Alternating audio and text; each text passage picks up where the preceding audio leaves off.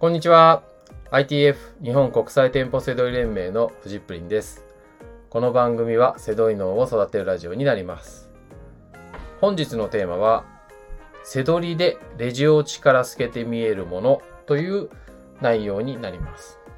えーレジ落ちとかね、レジ落としってとも言ったりするんですけど、これ何かっていうと、えーお店の、えーはポップありますよね、値札が、例えばまあ1000円だとしますよね。それをレジに持っていくと、急に500円だったりとか、ね、値段がね、落ちることがあるんですよ。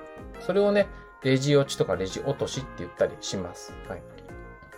で、これ、まあそれは仕入れに行ってね、なんか、あの、レジに持ってくってことは、当然なんかさっき言った商品が例えば1000円だったら、あ、これ1000円で仕入れれば利益出るわって言って、で、レジに持ってったら500円になったら、その分利益大きくなりますから、嬉しいですよね。はい。で、だからなんかこう、すごい技だな、これみたいに思うかもしれないんですけど、全然すごくないんです、これ。単なるお店の人の価格改定ですね。それの忘れたっていうだけです。はい。価格改定忘れですよ。はい。はい、ただ、これね、こうやって話してると、そんなこと、まあ、それたまにはあるんでしょって思うかもしれないですけど、結構多いんですね、これ。はい。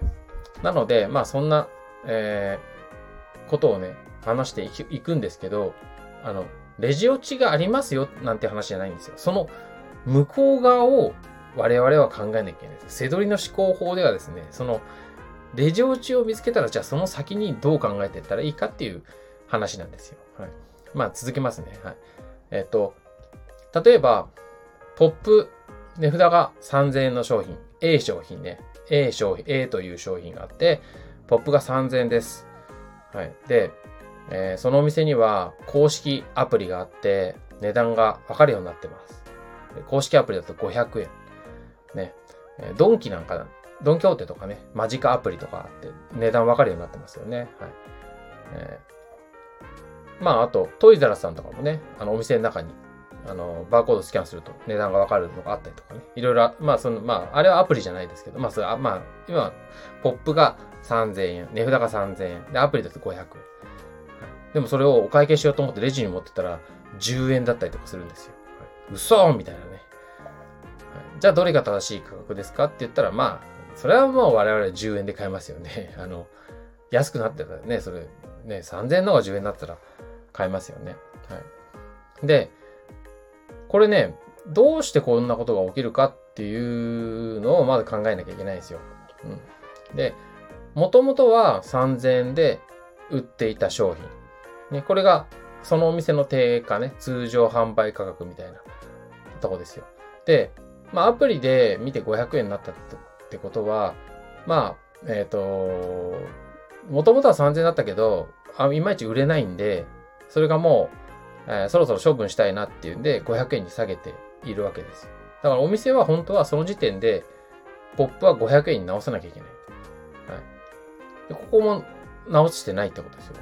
で、さらに、えー、これ、レジで10円ってことは、本来ならそのお店のチェーン店はみんな500円で売ってる商品だけども、えー、その店舗だけ10円で、とにかくもう早く売っちゃいたいっていうことなわけですよ。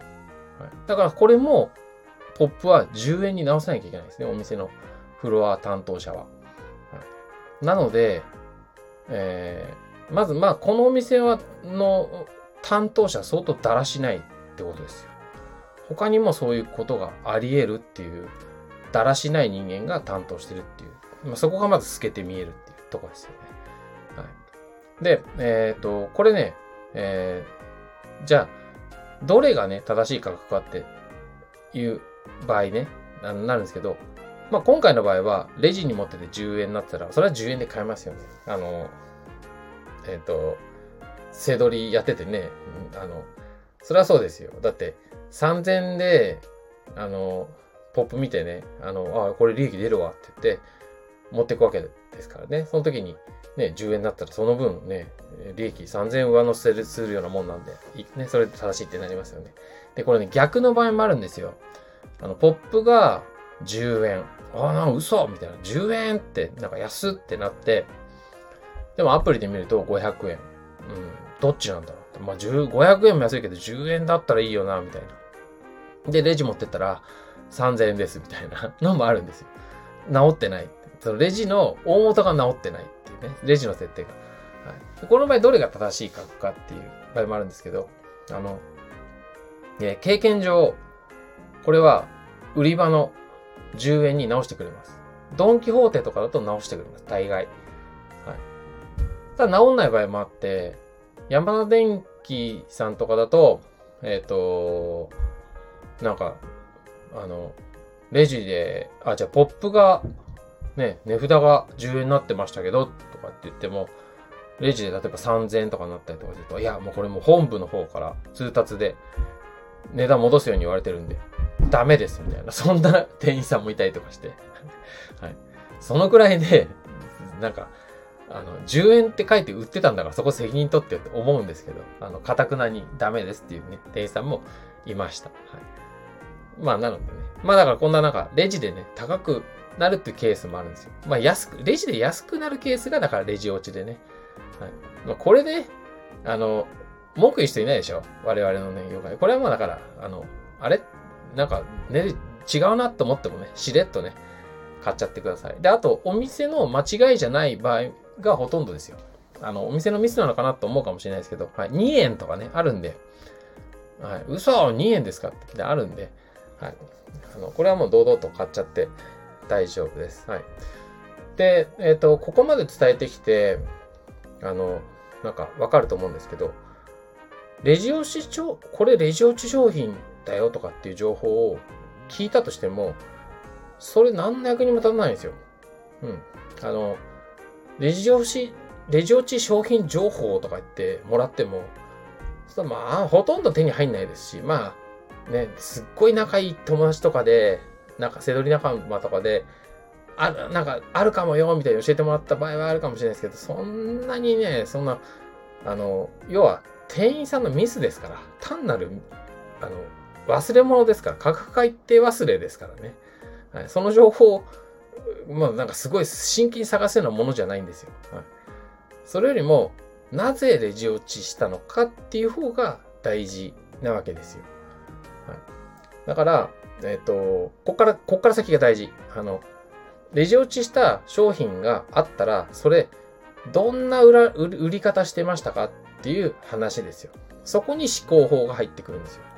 あの、えー、その商品の状態ね、古そうなものなのかとか、パッケージが古いんじゃない、古そうとか、や、あの、埃かぶってるとか、あと、置き場所とかね、あとポップにこんな特徴があるとか、はい。あの、店員さんが忘れてたとしても、その、レジ落ちするような商品っていうのは、大概ね、お店の中の滞在時間が長いはずです。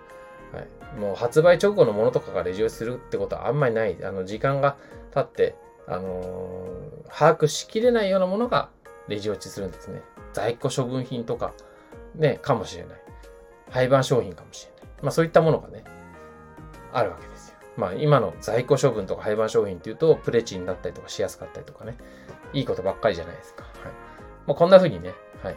えー、まあ廃盤商品だってわかると、その、その商品としても横展開してっても面白いかもしれないし、まあだからこう、レジ落ちからね、あ、レジ落ちした、やったラッキーとかね、10円ラッキーとか言って言ってるだけじゃなくて、ね、言いたくなるのはわかるんですけど、はい、その先をね、考えると、えー、面白かったりとかね、します。はい。